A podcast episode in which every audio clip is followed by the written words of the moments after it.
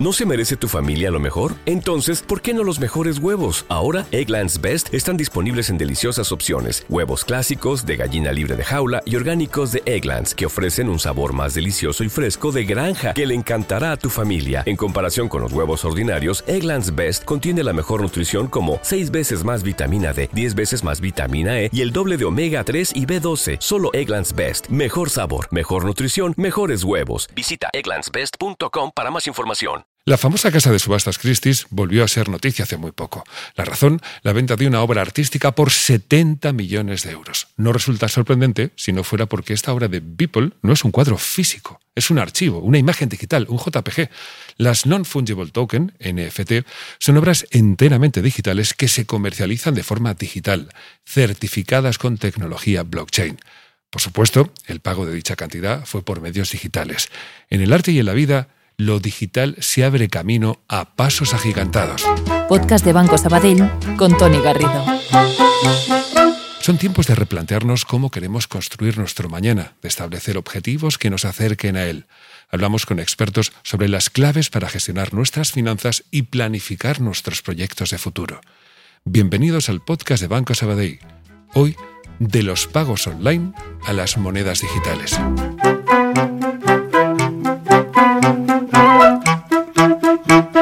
Nos acompaña Josep Soler, que es director general del Instituto de Estudios Financieros de Barcelona. Josep, bienvenido. Hola, gracias. Eh, ¿Qué tal?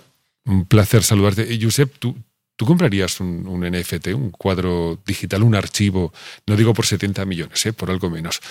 ¿Tú comprarías ese tipo de arte? Si viera que el mercado responde al precio que me ofrecen, podría ser, ¿no? Por supuesto. Es un problema no solamente de, de la materialidad de lo que estamos comprando, sino por supuesto, como siempre, de la oferta y la demanda. Por tanto, ver si aquello que estamos, que estamos pagando es un precio adecuado.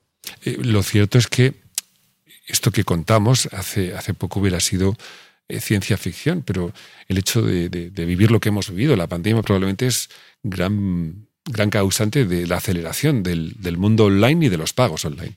Lo has dicho muy bien, es un acelerador de, lo, de, de, los, pagos online, de los, en general yo diría de la, movilización de, recursos financieros online. ¿no?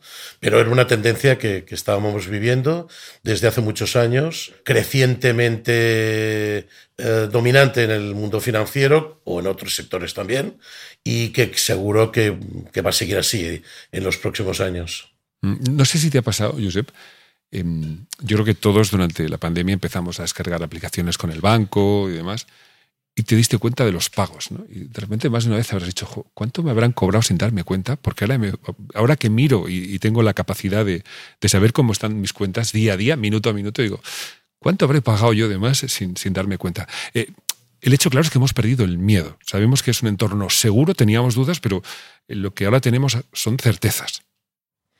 En general, seguramente nos hemos ocupado más de las finanzas personales y esto es lo más importante, ¿no? Dedicar más tiempo a nuestro presupuesto personal y familiar, a las compras, a los gastos, a controlarlo y, por supuesto, también a, negociarlo, ¿no? Estar alerta de si aquel precio que estamos pagando, aquel coste que estamos pagando es el, adecuado.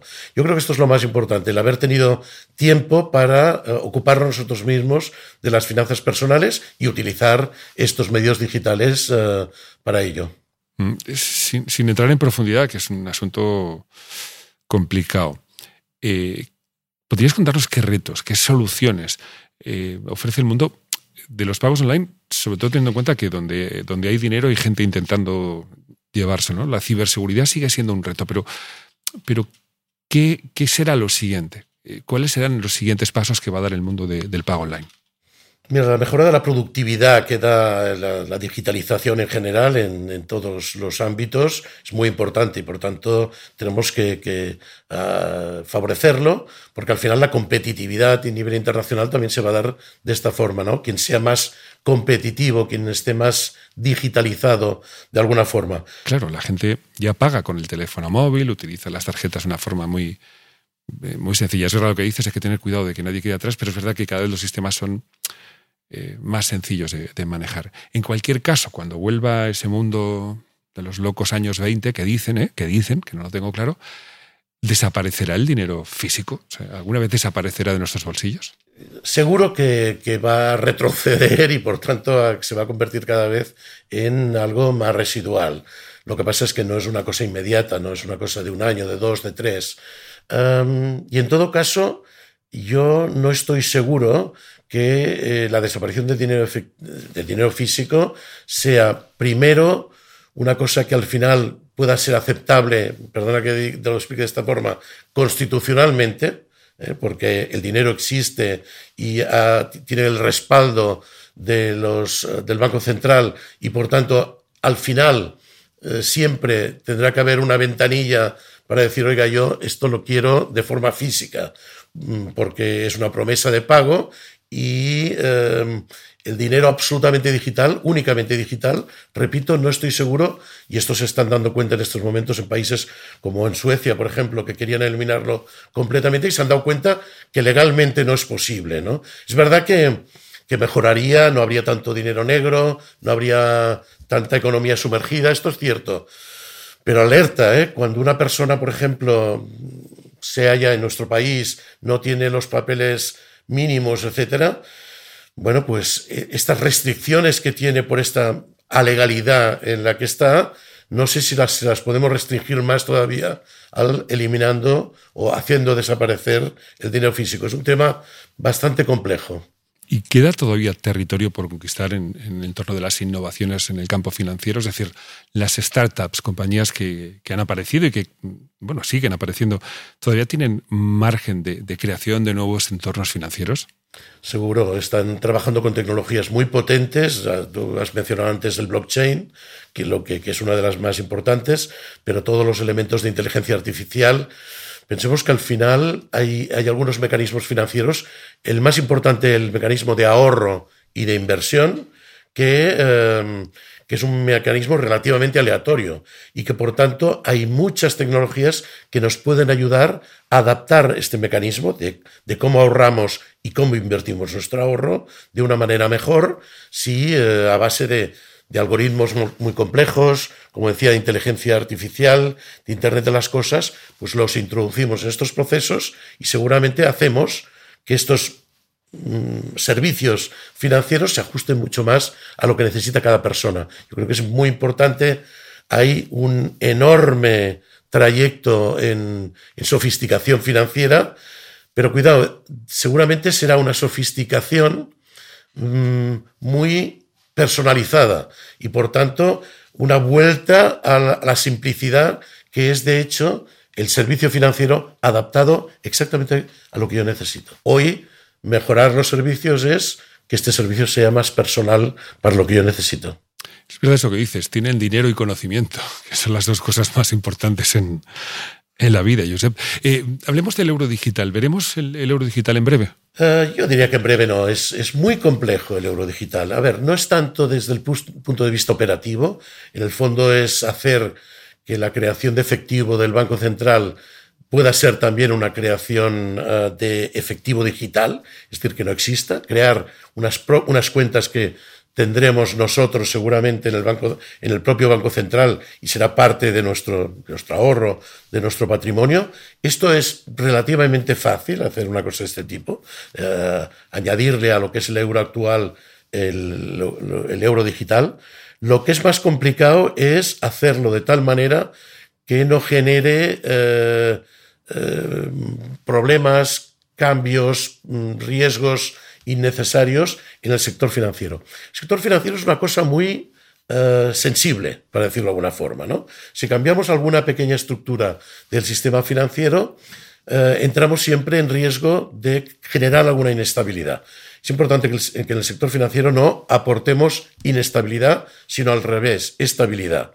El euro digital es una cosa nueva, es un cambio, es una generación de dinero distinta que podría hacer variar un poco este equilibrio tan inestable que tenemos en estos momentos. Por lo tanto, hay que hacerlo muy bien, hay que hacer que, este euro digital no afecte a la política monetaria, que es, un elemento tan importante para la estabilidad actual de la, economía, y eh, lo hemos de hacer de tal manera que, hombre, que no afecte de una forma muy dura o, no genere excesiva competencia a las entidades privadas, a los bancos. Es decir, imagínate que de un día para otro mucha gente piensa que es mejor tener cuentas corrientes en el Banco Central con euros digitales que tenerlo en la banca comercial.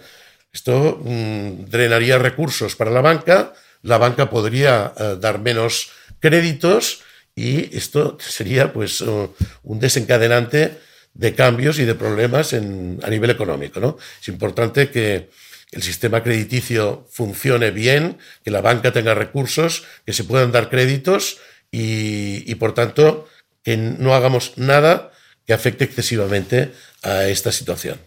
Josep, una última cuestión. Estos tiempos que nos ha tocado vivir, que, que son tremendos, cambiantes, eh, el viento gira cada día hacia un sitio distinto, también son tiempos casi fundacionales. Estamos asistiendo en directo, y es nuestra generación, nosotros los que lo estamos viendo, a unos cambios tremendos, radicales eh, en algo tan importante como es el sistema financiero. Pues es interesante, ¿eh? visto desde, este punto de vista y tanto que sí, ¿no? Estamos eh, observando cómo el sistema financiero, pero casi casi te podría decir que el sistema económico global pues está sometido a unos está sometido a dos cosas muy importantes.